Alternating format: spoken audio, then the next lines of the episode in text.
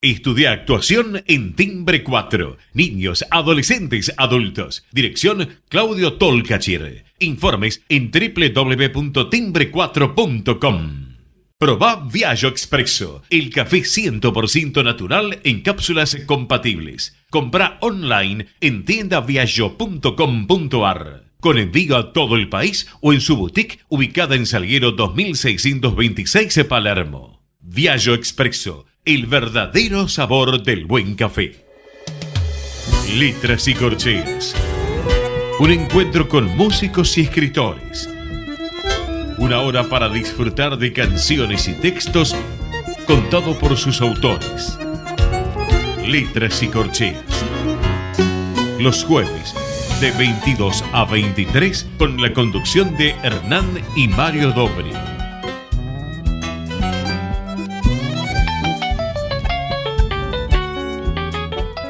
Buenas noches, bienvenidos a una nueva emisión de Letras y Corcheas. Hoy tenemos un invitado que es como de la familia. Lo conocemos desde demasiados años. Éramos todos demasiados chicos cuando empezamos, cuando nos vimos por primera vez. Eh, hoy eh, es un consagrado bandoneonista, pianista, argentino que vive eh, en Los Ángeles, en California, en los Estados Unidos, y que lleva el tango en la sangre desde, desde chiquitito. Mario, ¿qué nos podés contar de nuestro invitado de hoy? Debido a lo que dijiste de esta familiaridad y de este entroncamiento desde la niñez hasta ahora, me voy a, a, a atrever a hacer una digresión independiente de la música. Nuestro país por años se caracterizó como exportador eficiente de alimentos de los más diversos tipos. Exportaciones que tuvieron ventajas competitivas y calidad superlativa, que favorecieron económicamente a su propia población. Con el pasar de las décadas, el país agregó a sus exportaciones otras de no tan nobles beneficios para su acervo, que enriquecieron arcas ajenas y empobrecieron a su vez al campo científico, tecnológico, deportivo y artístico propio.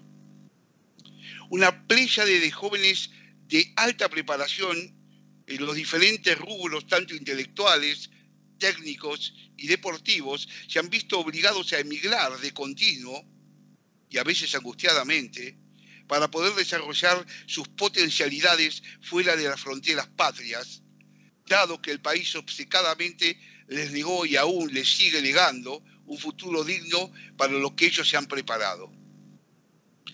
Hoy nos visita un joven y promisorio músico que vive y se desarrolla expansivamente en los Estados Unidos y que allí siembra nuestra música con la dignidad de los mejores. Buenas noches, Mariano Dugatkin. Es un placer contar contigo en nuestro programa. Buenas noches, Julián. Buenas noches, Mario, eh, y Julián, tu hermano. Y bueno, un honor, un placer estar con ustedes, poder charlar un poco, contarles un poco en qué ando y, lo que decís, en cierta forma, la verdad que lo, siento así. Yo todos los días leo el diario argentino, leo dos diarios argentinos. Tengo la suscripción del diario La Nación y leo página 12. Y la verdad que, que extraño mucho Buenos Aires y todo el país. Pero bueno, distintos motivos llevaron a que venga para aquí, para California. Te iba a hacer la primera pregunta casualmente, más o menos de ese tipo. ¿Qué significó para vos emigrar a Estados Unidos? ¿Y qué ganaste y qué perdiste con esa emigración? Wow. Eh, te cuento rápidamente. Yo tenía un departamento muy lindo en la zona del Abasto, en, un piso 25, vivía muy cómodo. Eh, y la verdad que irme y ser inmigrante y saber que tenía que remarla de cero iba a ser difícil. Entonces cuando dije, bueno, voy a probar, vamos a ver qué onda, Estados Unidos, eh, me acordé de, yo rendí libre en cuarto año historia. Y no sé si fue Solís, Garay, alguno de todos estos que se vinieron para nuestras orillas desde España, había quemado todos sus barcos antes de, para que los, los muchachos no quisieran volver. Cortés. Cortés, entonces, gracias por recordarme. Y yo recordaba esa historia y dije, bueno, ¿saben qué voy a hacer? Voy a poner en alquiler mi departamento, se lo voy a dejar a mi vieja, que mi mamá lo alquile, cosa de ella, yo me mudé y ni bien me mudé este, y ya había inquilinos en ese departamento, cosa de no volver para no tener que mirar atrás. Y bueno, tenía una novia que hoy es mi esposa y, vine acá a ver qué onda. Y la verdad que desde el comienzo intenté no mirar para atrás.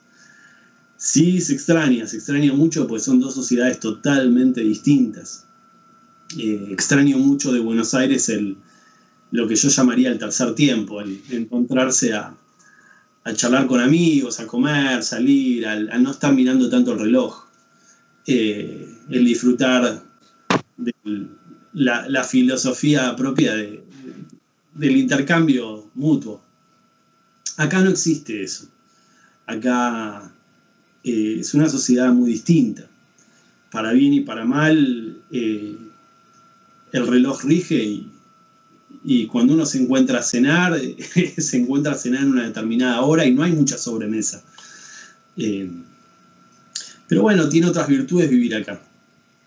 Y entre ellas, eh, uno puede crecer con mayor facilidad que lo que yo podía crecer estando allá en lo económico y en lo material, por así decirlo, y, y tener una estabilidad que me permita estar menos preocupado por tan, tan tanto ruido alrededor. Eh, así que bueno, acá, acá, estoy construyendo una familia con mi esposa y, y, y, de a poquito. ¿Y a nivel, de, y a nivel musical? ¿Cuánto te costó insertarte eh, en la sociedad californiana? Y fue muy difícil y sigue siéndolo en cierta forma porque tocar el bandoneón, yo soy pianista y bandoneonista, mi primer instrumento desde que nací siempre fue el piano, desde muy chiquito mis hermanos tocaban el piano, mi mamá, todos tocaban el piano, me tocó tocar el piano y lo, lo amo.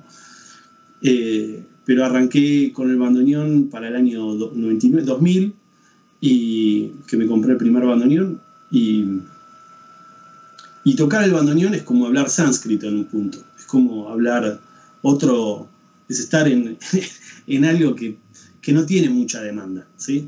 Entonces, en, este sistema de oferta y demanda, uno lo que ofrece, es verdad, compite con otros músicos, y por ahí hay pocos bandoneonistas, pero hay muy poca demanda de bandoneones. Entonces, no es que vivo por el bandoneón. Yo me dedico al bandoneón y, y, disfruto mucho de tocar el bandoneón. Toco cada tanto en alguna película, toco en alguna serie de televisión, grabo para terceros, pero no es que mi vida, eh, eh, mi sustento pasa por ahí, lamentablemente. Me encantaría que fuera así. Eh, cuando llegué acá a Estados Unidos, lo primero que me pasó es que conseguí un trabajo para trabajar en una sinagoga como pianista y director musical y ni bien llegué me dijeron, discúlpame, pero no vamos a poder pagarte. Y, pero ya me vine para acá, ¿cómo que no? Entonces ahí me dijeron, no, es que vos tenés, eh, ¿cómo se llama esto? La, visa de, turista. Con visa de turista no te podemos nosotros pagar de manera... Entonces yo viniendo a Argentina le decía, bueno, pero se puede solucionar de alguna manera. Eh, no.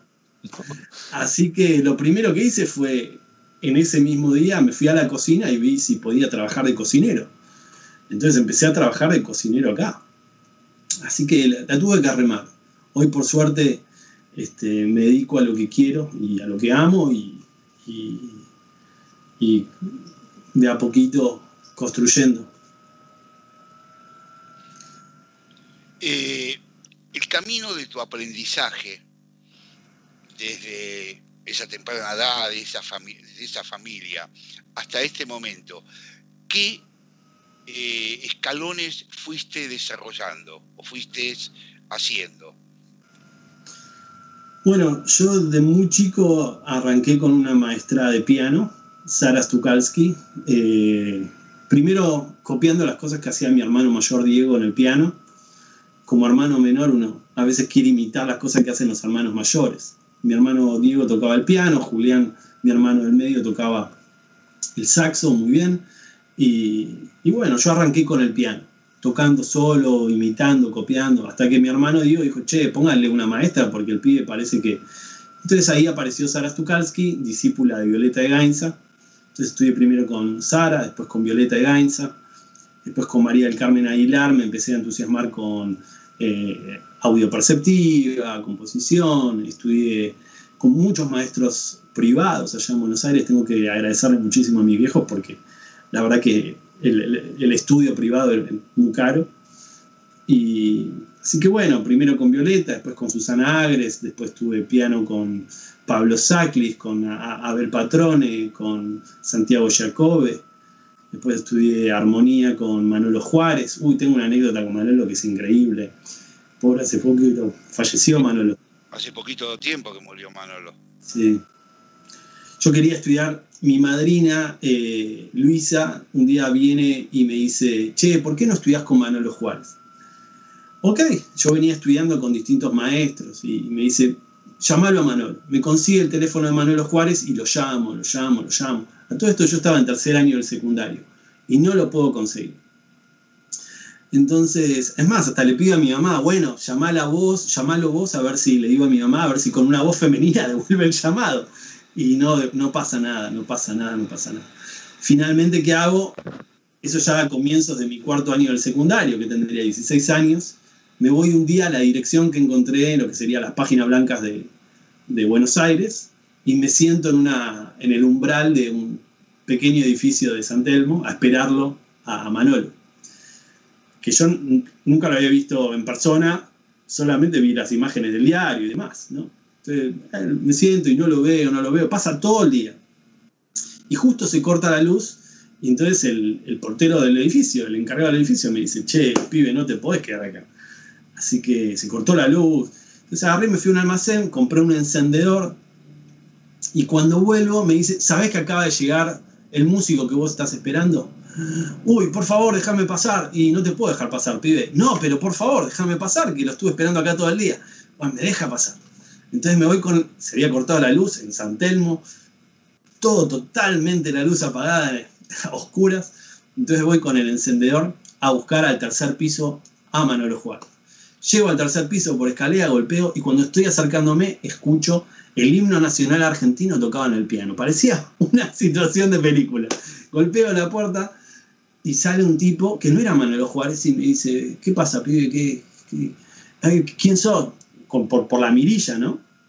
Y entonces me dice, a ver, iluminate la cara. Entonces me ilumino con él y me dice, no, así no, que me da miedo. Entonces, bueno, finalmente me deja pasar, era el hijo de Manolo. Me dice, ah, vos sos el que estuvo llamando. No, no, mira, mi papá vive, y me pasó el teléfono del padre, que era Manolo. Este era el hijo mayor de Manolo, que no recuerdo el nombre. Y bueno, finalmente estudié cuatro años con Manolo Juárez, que por supuesto sí contestó mi teléfono, mi llamado, y tuve una relación muy linda con Manolo. Y si Manolo te tuvo de alumno, tenés que ser bueno. Manolo no era. ninguna duda. A Manolo le gustaba mucho la comida judía, entonces cada tanto le pedía. Me, tiraba la onda si le podía tirar eh, uno, unos varéniques, y yo me quedaba todo el día en la casa de Manolo. Me quedaba todo el día. Me quedaba, no todo el día, pero largas horas, escuchando a veces otras clases, ayudándolo con algunas cosas. Tuve una relación muy linda con Manolo. Así que bueno, después de ahí vino Gabriel Senanes, estuve también varios años con Gabriel Senanes, aprendí muchísimo con él, de cuestiones hasta de la vida, con ambos, eh, los dos muy, muy, muy solidarios, eh, muy, eh, muy buenos conmigo. Y, y bueno, con, Gabriel compuse una pieza para violonchelo solo, eh, que la tocó Carlos Nossi, y de golpe le llegó a em, Alicia Tarcián, esa pieza.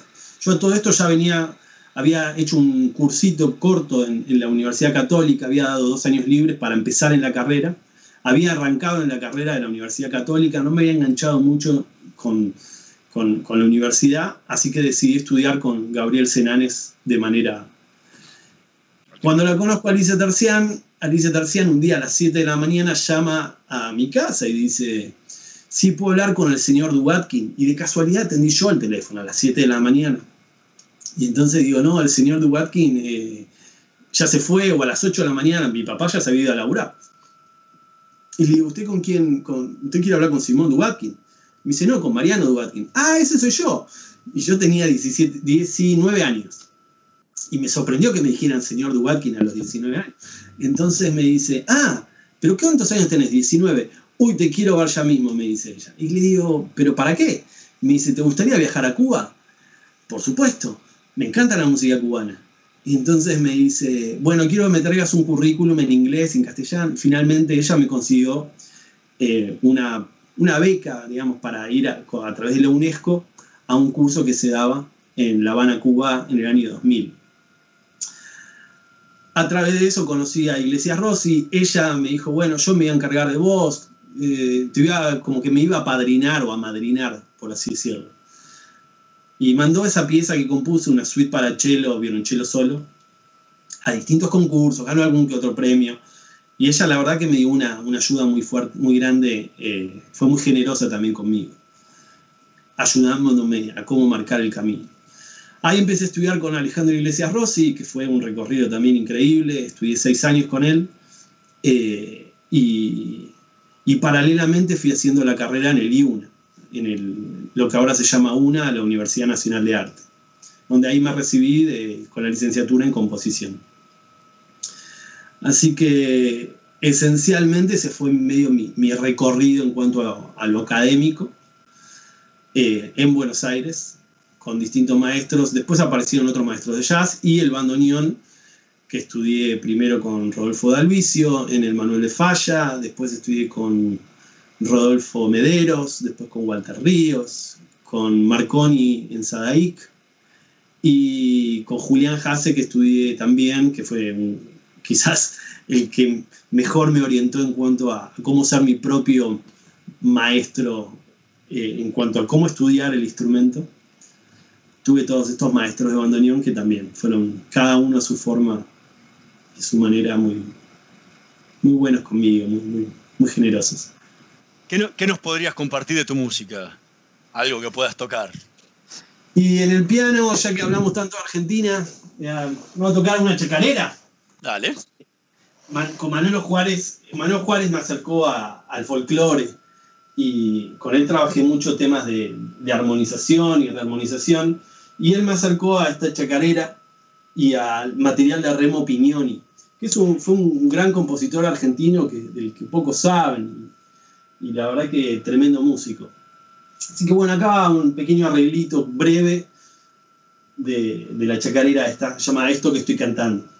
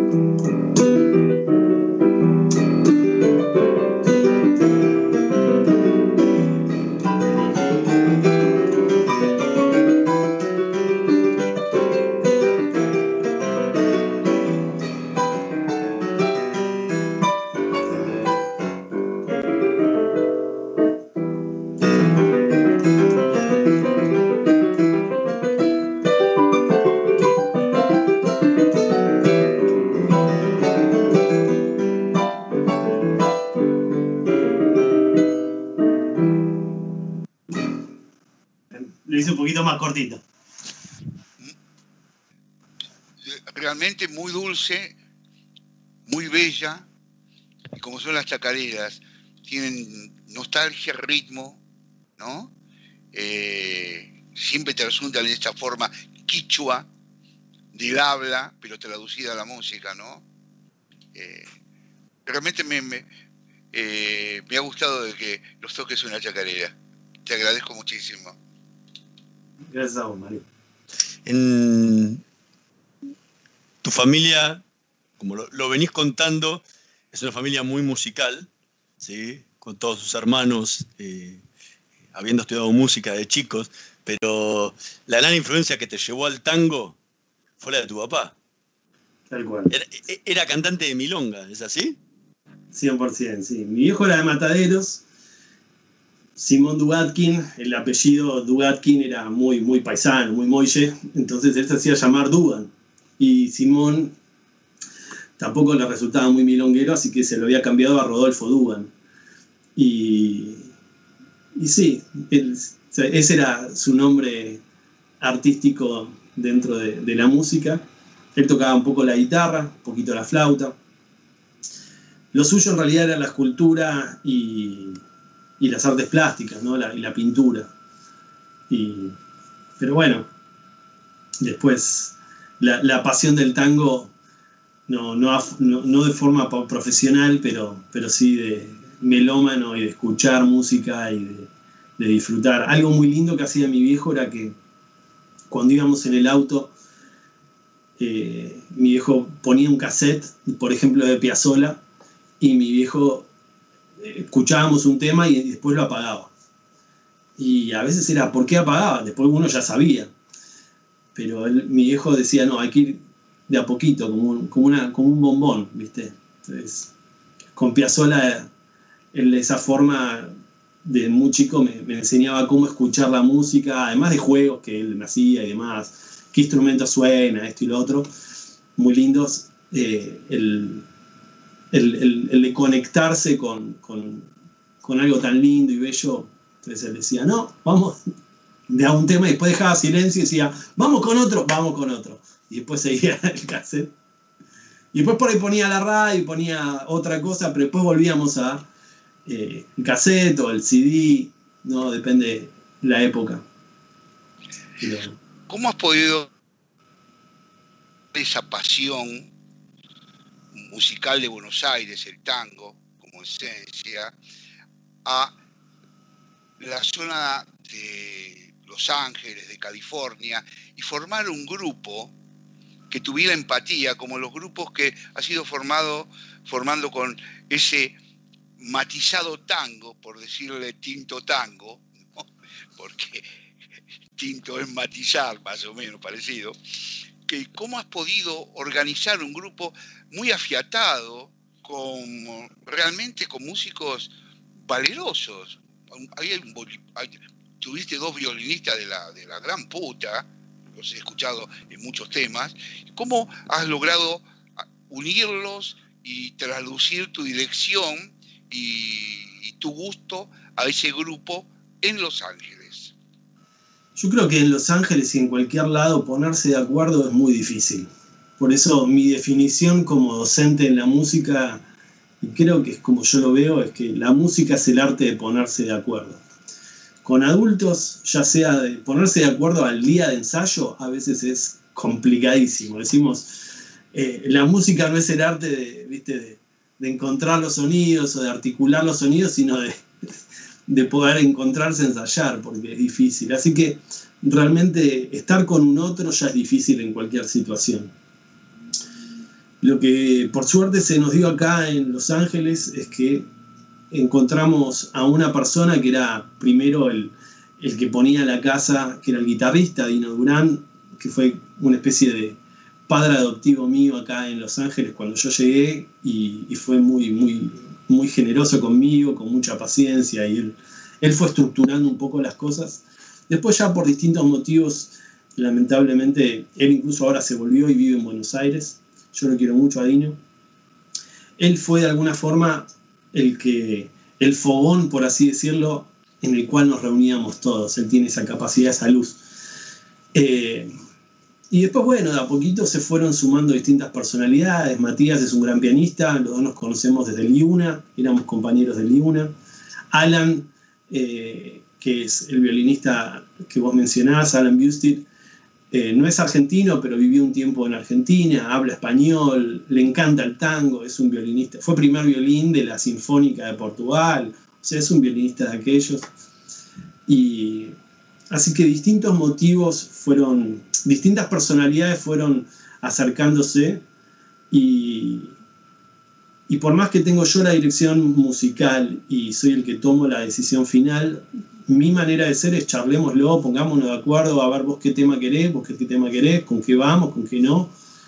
Eh, mismo en el disco que ahora estamos por sacar, eh, Tinto Place Piazzola, eh, pasó en el día de la grabación de que Matías dice, che, a mí me dicen nano o dudas, ¿no? Acá en general me dicen nano, che, nano, mirá lo que toco acá en el piano, y el tipo se tocó una tremenda comping, un, acompañamiento muy lindo en, la parte de Do menor, que es cuando modula el tema, y le dije, fantástico, toca lo mismo en La menor y lo hacemos como introducción.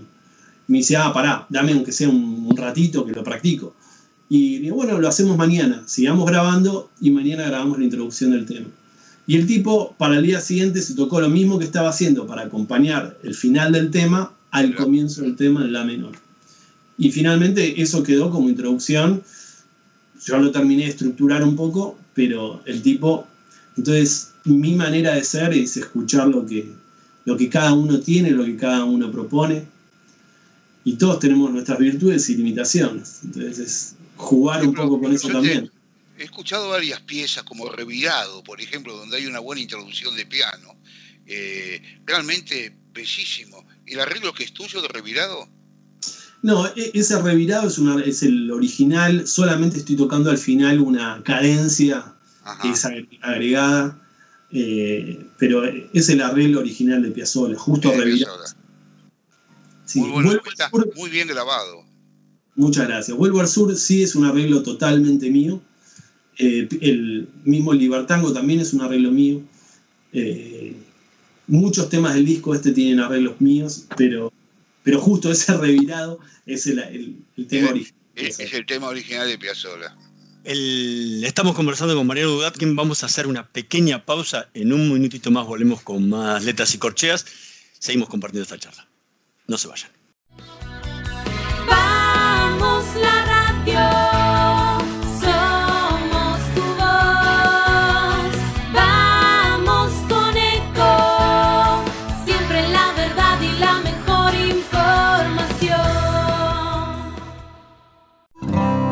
De chico supe que no era hijo biológico de quienes me criaron. Durante años no hice nada con eso. Ya de grande, Vanina, mi compañera, me dijo que podía ser hijo de desaparecidos. Pero algo me frenaba. La culpa, el miedo. Luego nacieron mis hijas y pensé que no podía dejarles algo como esto sin resolver. Y me animé a dar el paso.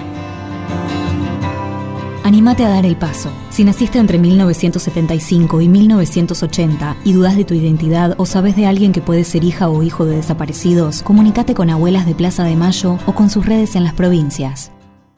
Podés vernos en vivo en ecomedios.com. Ecomedios.com. Contenidos audiovisuales.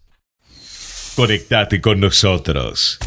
Contestador 5 254 2353. Letras y corcheas. Una hora para disfrutar de canciones y textos contados por sus autores. Con la conducción de Hernán y Mario Dobri.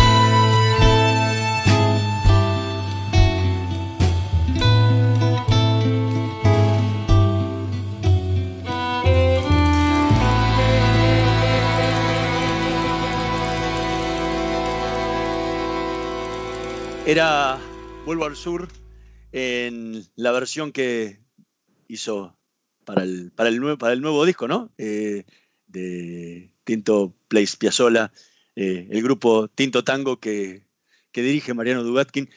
¿Por qué este tema y cómo fue el proceso de, grabación de, esta versión? wow, eh, qué pregunta. Porque este tema, este tema me encanta, es un tema que me gusta. Eh, hay distintos temas. Fue medio. La verdad que estoy muy contento con, los 11 temas del disco. cada, como decía antes, cada tema Piazzola para mí es, eh, es realmente una caja de bombones, todo el disco. El disco estoy, estoy muy contento con el disco, cómo quedó. Este tema en particular es un tema que en general es cantado, tiene una letra muy linda incluso. Eh, pero bueno, lo hicimos instrumental y, y el tema, bueno, es un, fue muy linda todo el proceso de, armar el arreglo, de escribirlo, de, cuando lo fuimos a grabar, eh, en la grabación decidí que iba a ir sin piano, que lo quería en cuarteto, igual por si acaso había grabado también el piano, pero finalmente decidí que lo iba a dejar en versión en cuarteto sin piano, con guitarra, darle una cosita un poquito más cálida, para darle también variedad al disco, que no todos los temas sean en quinteto.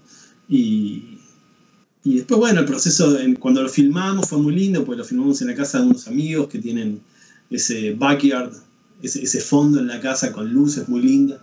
Y fue muy natural, que es como fue como, bueno, che, vengan a bailar el tema y, se prendió la gente y vinieron de onda y lo filmamos y, y, lo que quedó ahí es muy natural, es, así. ¿Por qué en, los cuatro discos, estuve escuchando temas de, de los cuatro discos que, que llevan con, con, Tinto Tango, tan, para adelantar los Tango Show, Gala, milonguero y obvia, obviamente Tito en tango play, eh, Piazzolla. Eh, ¿por, qué siempre sin cantante? Eh, en realidad, qué buena pregunta.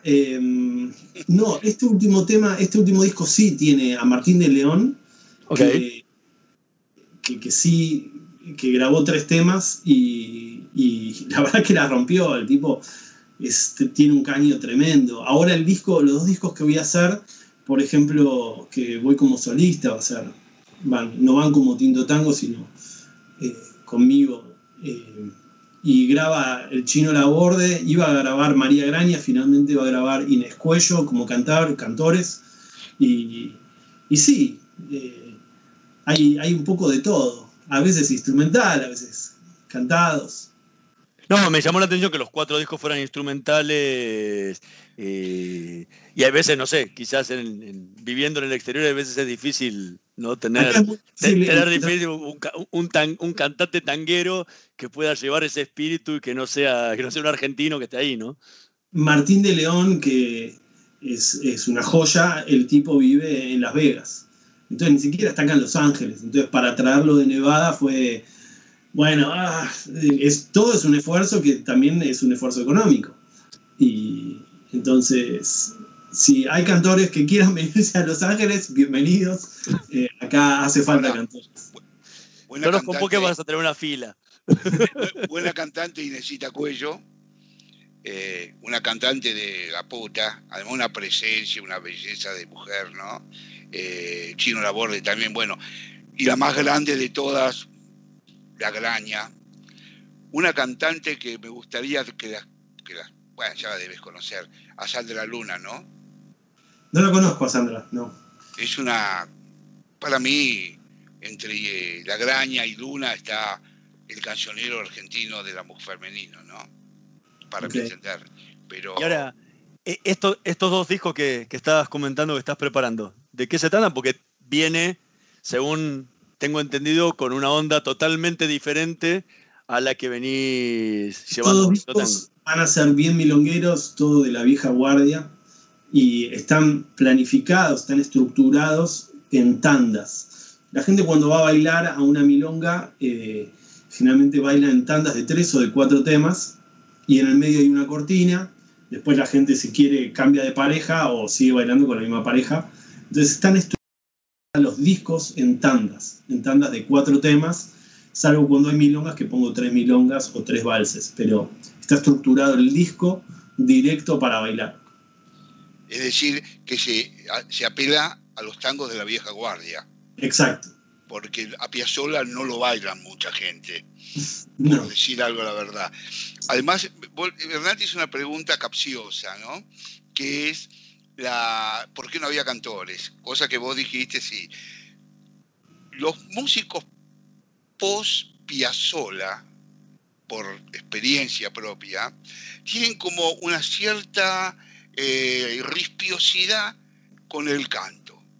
Piazzolla mismo, no le gustaba, lo us- usó trabajos con Ferrer y un montón de cosas, hasta con Neruda, pero para él la música que sentía era la música instrumental.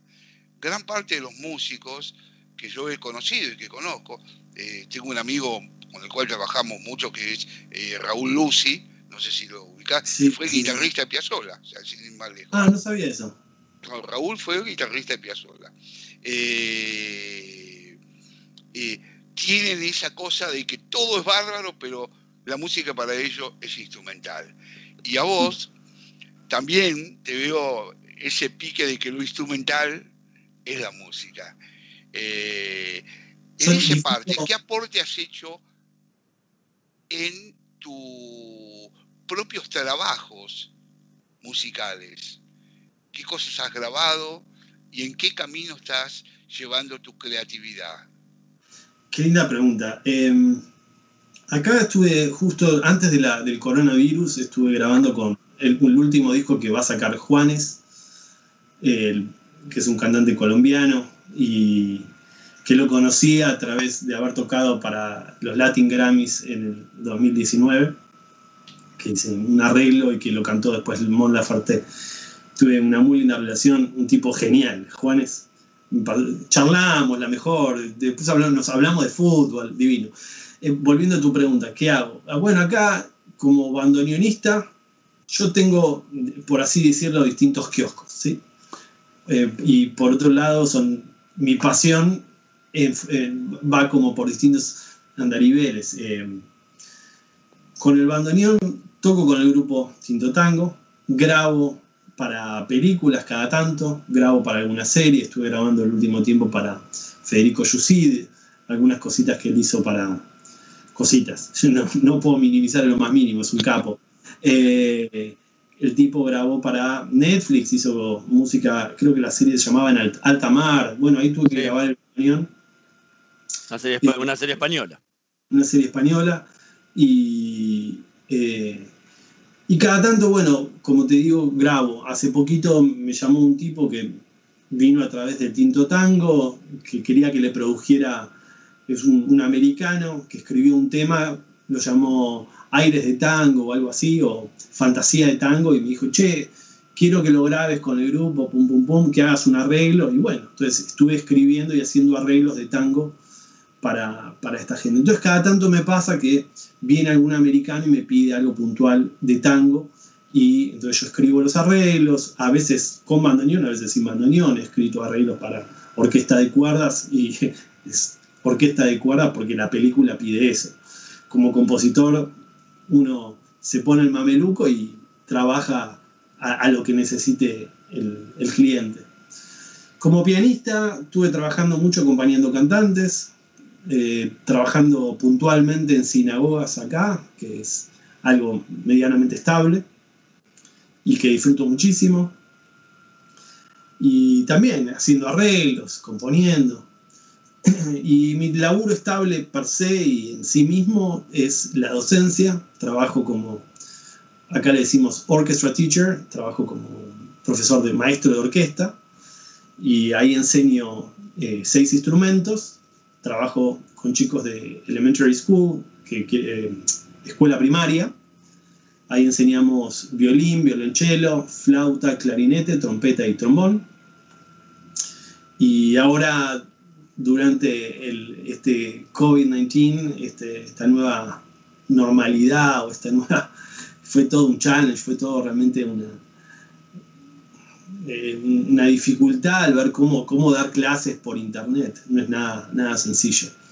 Así que bueno, ahí pude desarrollar un, todo un sistema de, de body percussion, de percusión, de juegos, más que nada, incluso con, con palmas, con vasos de plástico y demás, que los chicos se motivaron mucho y funcionó muy bien. Así que son distintas cosas que hago dentro de la música que cada una a su forma me da, me da mucho placer. A mí la docencia me encanta y actualmente estoy haciendo un máster en educación porque es algo que disfruto muchísimo.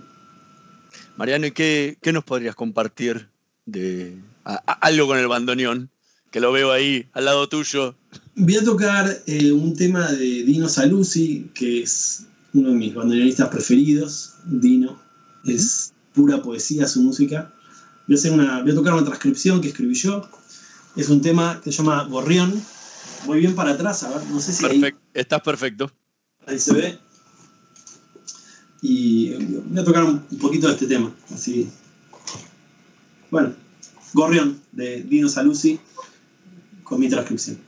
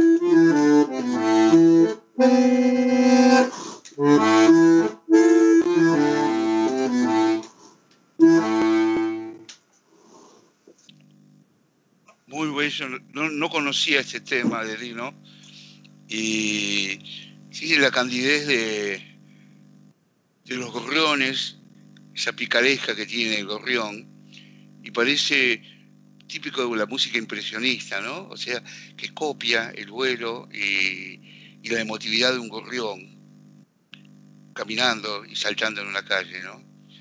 Muy bello y muy, eh, no sé, muy emotivamente tocado. Te agradezco muchísimo, eh, Mariano. A Dino lo conocí, tomé unas clases con él en Buenos Aires eh, cuando acababa él de, volver de, Alemania con la idea de quedarse. No sé si sigue ahora viviendo en Buenos Aires, creo que sí. Y tomé unas, unas clases con él y fue, fue... Sus clases era hablar más de filosofía que realmente de- Sí. del instrumento. Lo he escuchado muchas veces a él y es verdad eso. Eh, ¿Y qué- traduce en el instrumento como es él, su palabra, ¿no? Cierto. Recién, cuando tocabas, expresabas una emotividad muy grande. ¿Qué sentís vos cuando tocas? Y qué bueno, no sé, a veces es, no, es estar ahí, es estar en una emoción. Eh, a veces uno se emociona, a veces uno está... eh, es un juego como de, generar una tensión y un reposo, entonces a veces uno va generando algo y va después descansando y va como surfeando esa ola de, que sube y que baja y se mueve y es estar en ese juego. Lo ideal es cuando uno no piensa. Cuando uno piensa, ahí el, pensamiento interfiere. Pero cuando uno logra ese, ese jugar con la ola, es donde uno está viviéndolo. Eh, he escuchado varios videos tuyos, primeramente muy, muy, muy hermosamente filmados. Por ejemplo, Escualo, que está filmado sobre un yate, y de todos ustedes, nada más que con Escualo, ¿no? Que justamente si a Piazzolla algo le gustaba ir a pescar, ¿no? Y eso era en un yate. Eh, muy bien tomado. ¿El arreglo era tuyo o era original ya de Piazzolla también, Escualo? Tuve la suerte de tocar con los Lombard Twins, que son eh, dos chicos que. Dos chicos, dos flacos ya. ay, los conozco desde hace mucho tiempo. eh, que hacen eh, cosas muy creativas de ritmo y de tap. Y a partir de ahí conocí a Juan Luqui. Juan Luqui era el guitarrista de esa banda que tocamos con ellos. Hoy por hoy, eh, quizá se podría decir la mano derecha de Gustavo Santolaya, acá Juan Luqui. Claro.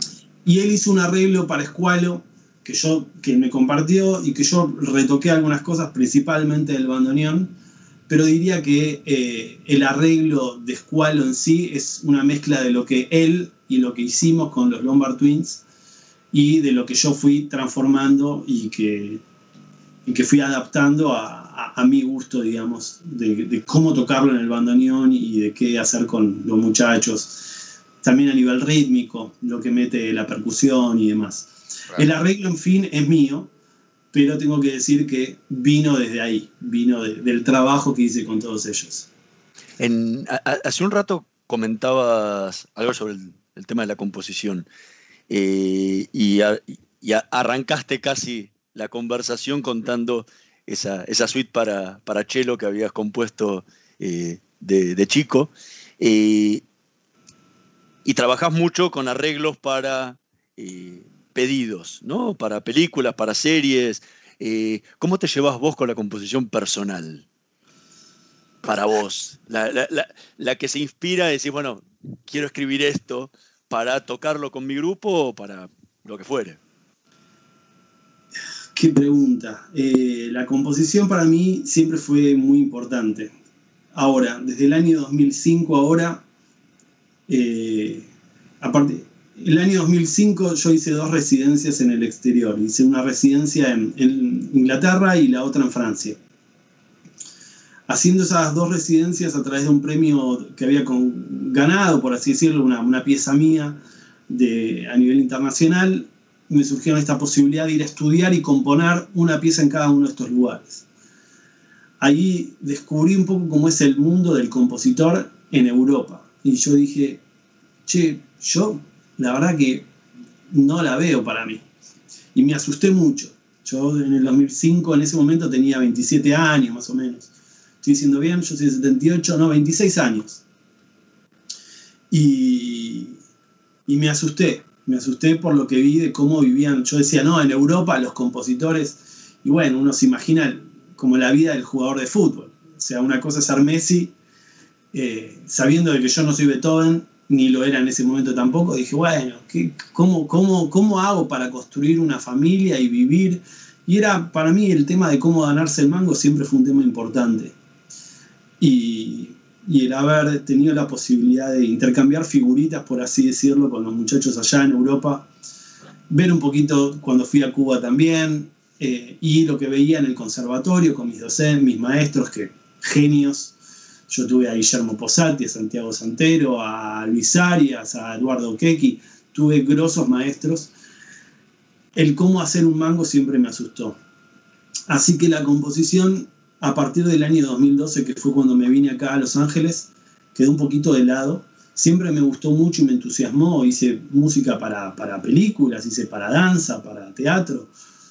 Eh, una de las cosas que me abrió a mí la posibilidad de tener la green card fue mi, mi, mi, background como compositor, sí. Por la música que yo había hecho en el, para el Teatro San Martín y demás. Pero decidí cuando llegué acá de no vivir de la composición, de, que sea algo que, que, si viene, bienvenido, es algo que amo, que me encanta, pero, pero que sea un plus, porque si no, lo que nos pasa a los músicos es que terminamos en cierta forma viviendo como taxistas y que dependemos de tener que bajar la banderita por cada show que nos viene, por cada composición o arreglo que nos llega, y yo quería tener un sueldo estable. Entonces, compongo cuando puedo y tengo un rato, eh, pero la verdad lo que más hago ahora es escribir arreglos.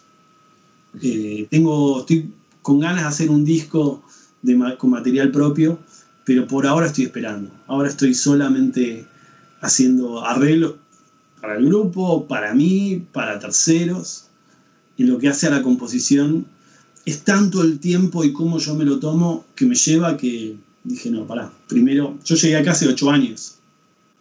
Así que el armarme de un trabajo estable, de aprender bien el idioma, de, de ir construyendo, no me dio la posibilidad espiritual, para así decirlo, de cómo yo lo vivo el tema de la composición. Que para mí es como una especie de acto de transformación, es como... Eh, si yo soy el mismo antes y después de haber empezado una pieza, hay algo que estuvo mal. Entonces, en general, por cómo me tomo cada pieza que compongo, eh, necesito de ese espacio espiritual que no lo tuve. La verdad que no lo tuve desde que llegué. Mariano Dugatkin, te agradecemos muchísimo, muchísimo por habernos acompañado esta noche en Letras y Corchea. Fue, fue realmente un placer y ojalá prontito, cuando ya estén los discos nuevos eh, en la calle, podamos reencontrarnos y, hablar un poco sobre, sobre lo que fue el proceso ese de grabación a la distancia y, el nuevo trabajo, ya, habiéndolo escuchado grabamos ahora en febrero. Muchísimas gracias a, los dos, la verdad que un placer poder charlar con ustedes. Saludo, un gran saludo a Julián, a tu hermano. Y, bueno, sí, con todo gusto les acercaré los discos cuando, cuando estén ya terminados. Es un proceso también, hay que mezclarlo, masterizarlo, etc. Un abrazo enorme para vos y ha sido muy, muy emotivo este encuentro y realmente estoy muy feliz de haberlo hecho. Te agradezco mucho, Mariano. Un beso inmenso para vos. Un gran abrazo. Muchas gracias. Nosotros nos vamos a reencontrar la próxima semana en la operación técnica Carlos Heinze y Gerardo Subirana. En la edición Javier Martínez. Nos vemos la próxima semana. Estudia actuación en Timbre 4. Niños, adolescentes, adultos. Dirección Claudio Tolcachir. Informes en www.timbre4.com. Proba Viaggio Expresso, el café 100% natural en cápsulas compatibles. Compra online en tiendaviaggio.com.ar. Con envío a todo el país o en su boutique ubicada en Salguero 2626 Palermo. Viaggio Expresso, el verdadero sabor del buen café.